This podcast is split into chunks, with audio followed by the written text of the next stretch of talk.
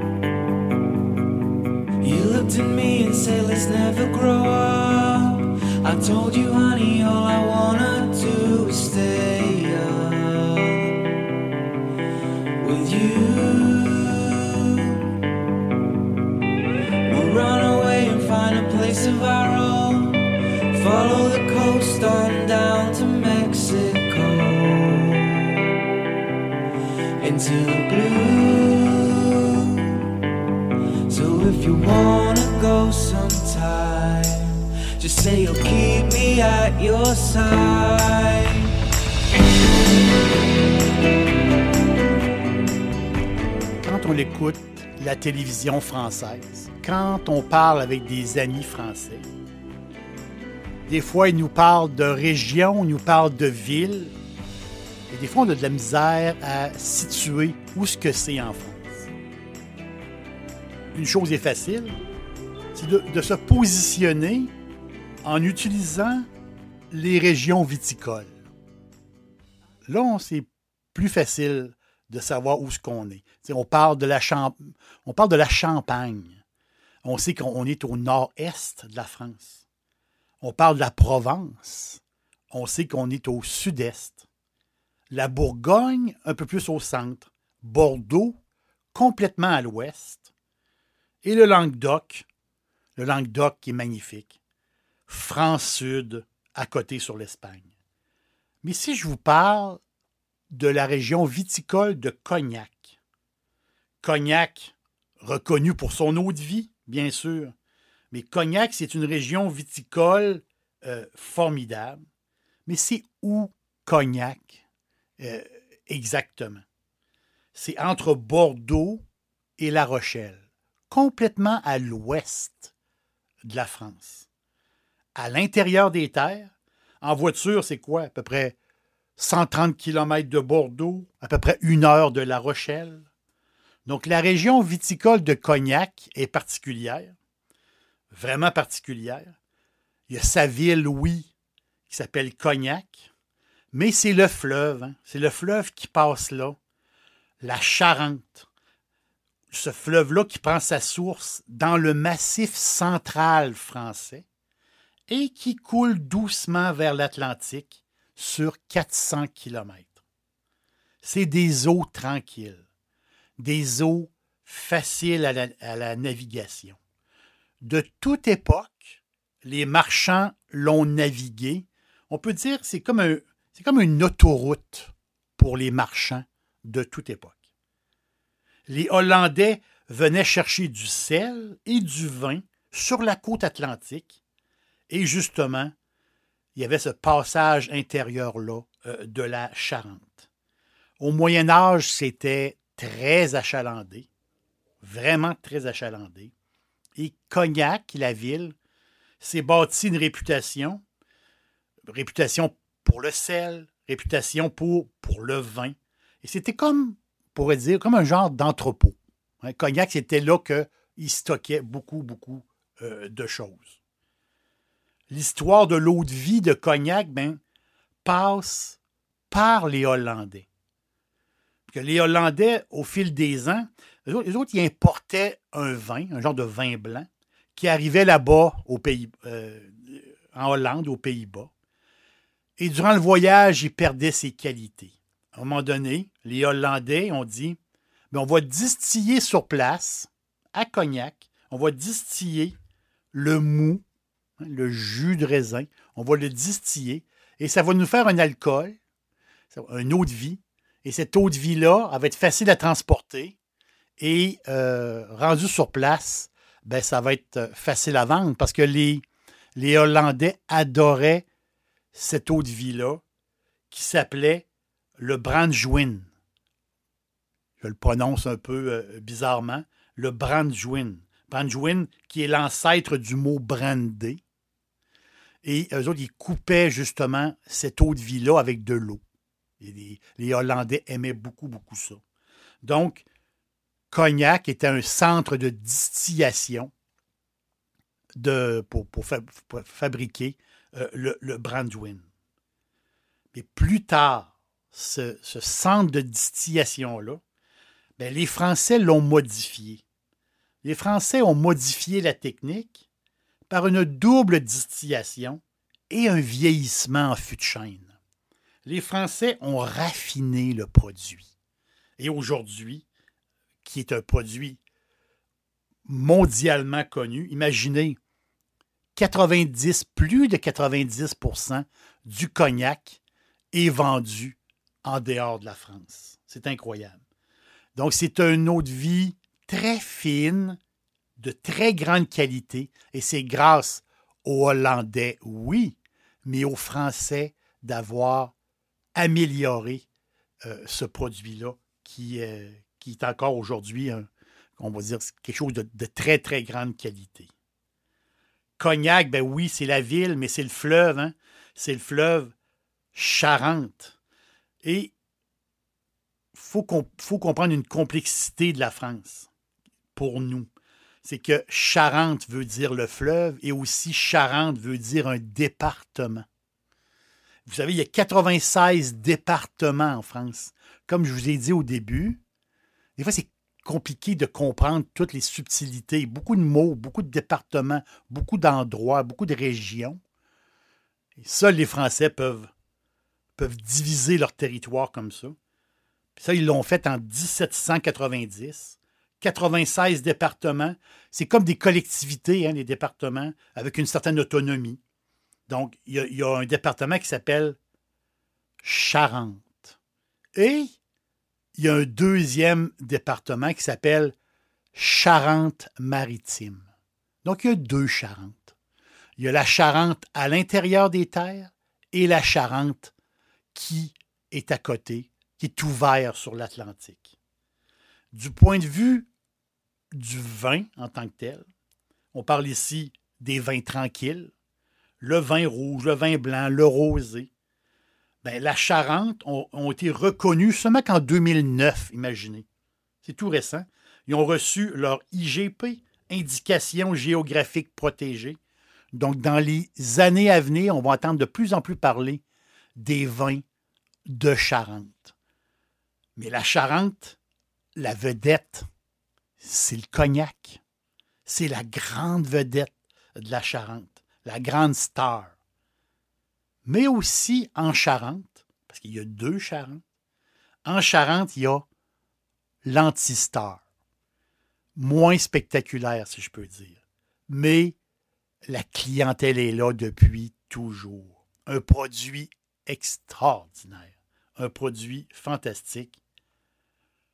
Les pinots des Charentes. On a l'habitude de dire le pinot de Charente, mais c'est le pinot des.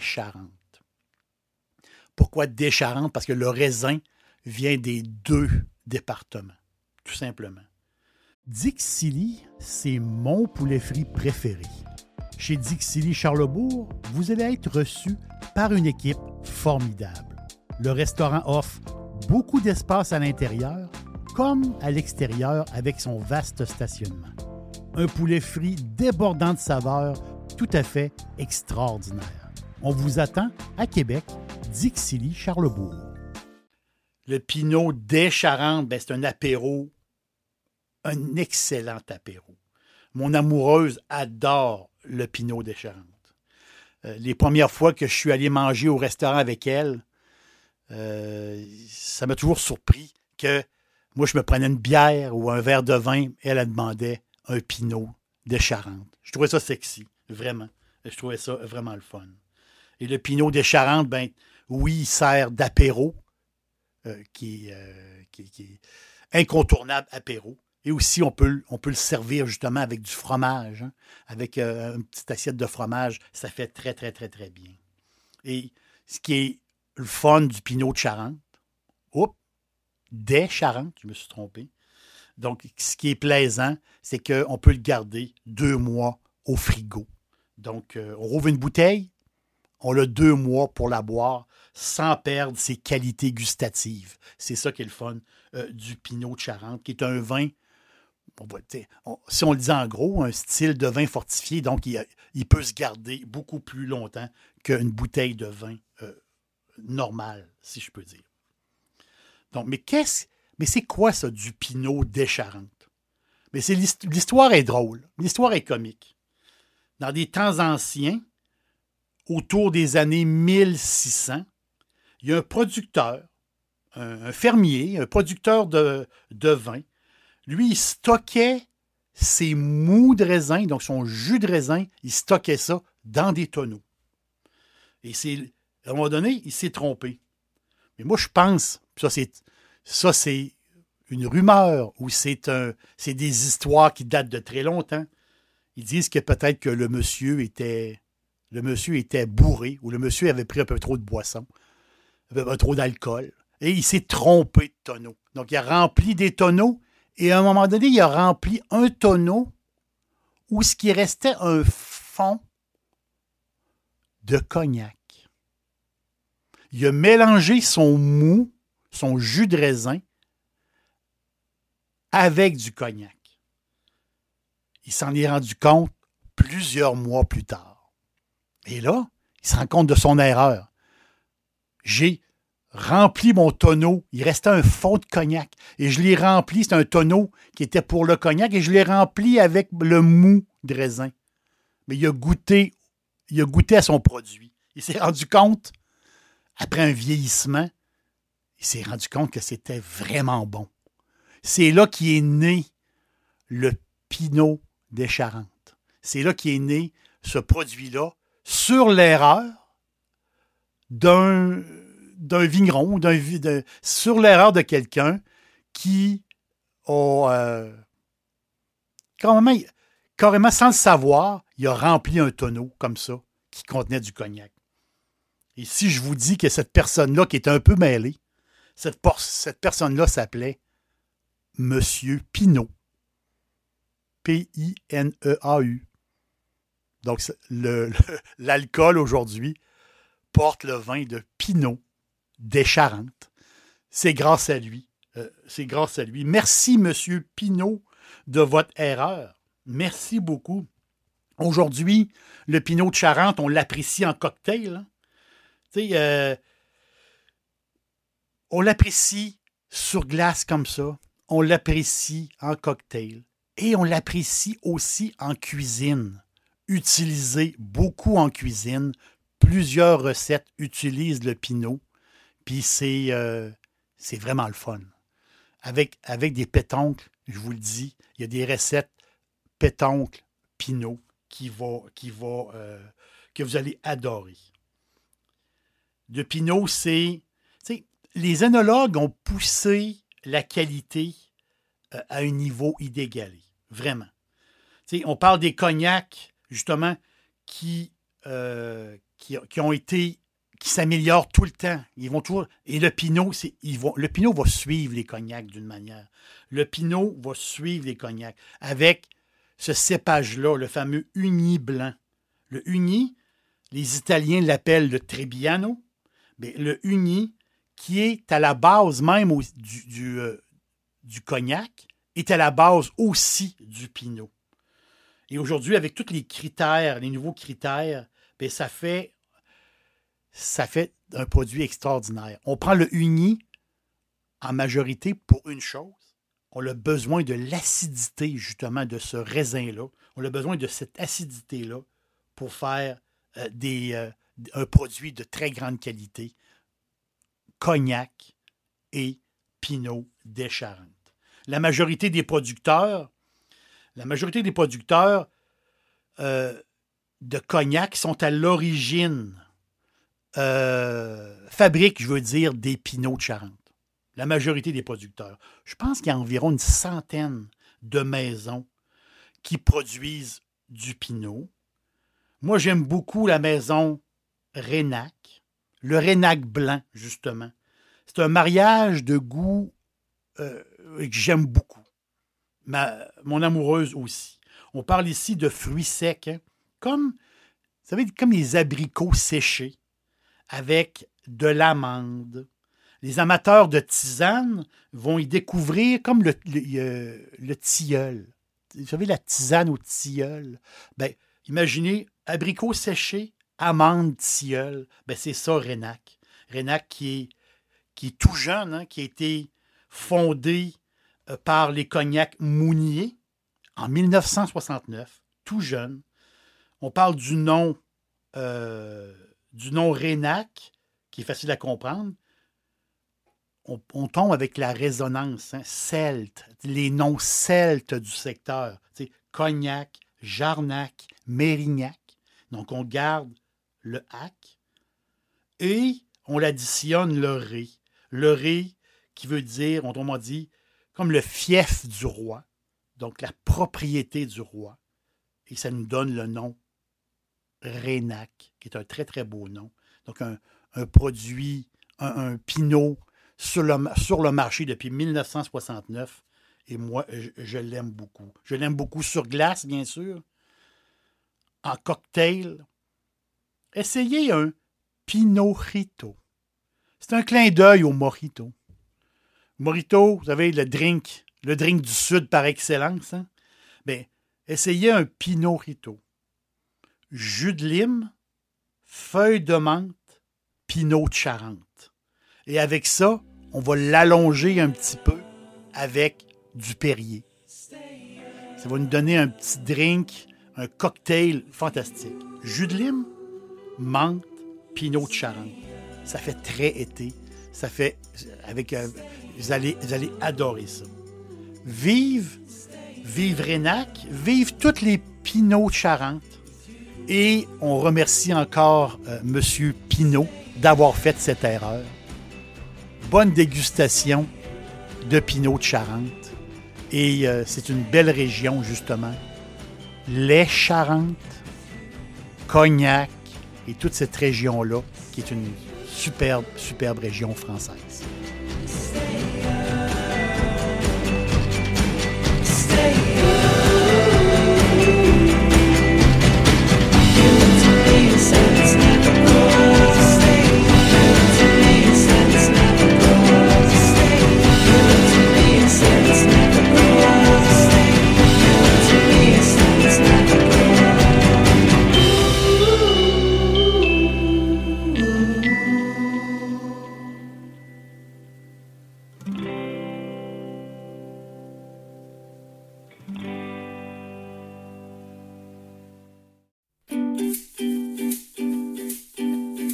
Pour me suivre au quotidien, cherchez Jerry l'aubergiste sur Facebook, Instagram, X et TikTok et bien sûr sur jerrylaubergiste.com.